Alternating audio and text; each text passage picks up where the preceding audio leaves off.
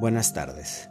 Soy Jorge Sonigarza, estudiante de maestría del Centro Universitario y Asesorías Profesionales Anáhuac, en alianza con el Centro Pedagógico de Cuautitlán Izcalli.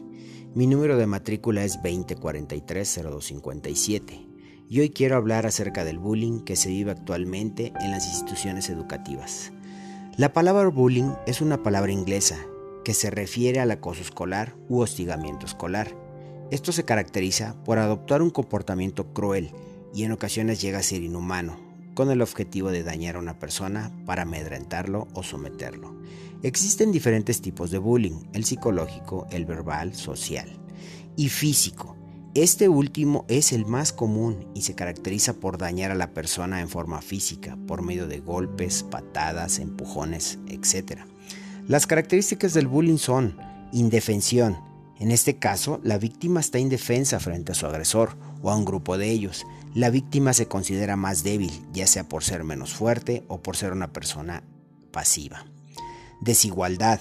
En este caso, el agresor ataca porque sabe que es superior sobre su víctima, ya sea física, psicológica o socialmente. Y la persistencia, que son las agresiones son repetidas, pudiendo prolongarse por años.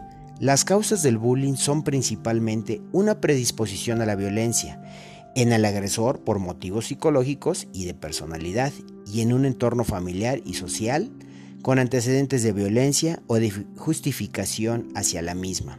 Y en la mayoría de los casos la persona ejerce bullying sobre otras porque es frecuentemente humillado por los adultos.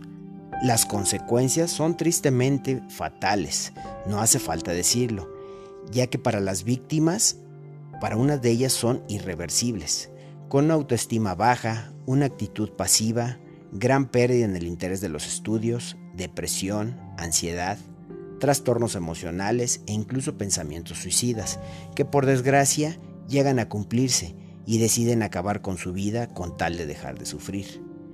Las formas de prevención, las recomendaciones para prevenir el bullying son observar el comportamiento de tus hijos para detectar posibles cambios que puedan afectarlos, crear un ambiente de confianza para que él se sienta libre de poder contarte cualquier problema que tenga, dedicarle más tiempo a los hijos para poder poner límites en su comportamiento y asignarle tareas, con la finalidad de que vaya adquiriendo responsabilidades y autoestima.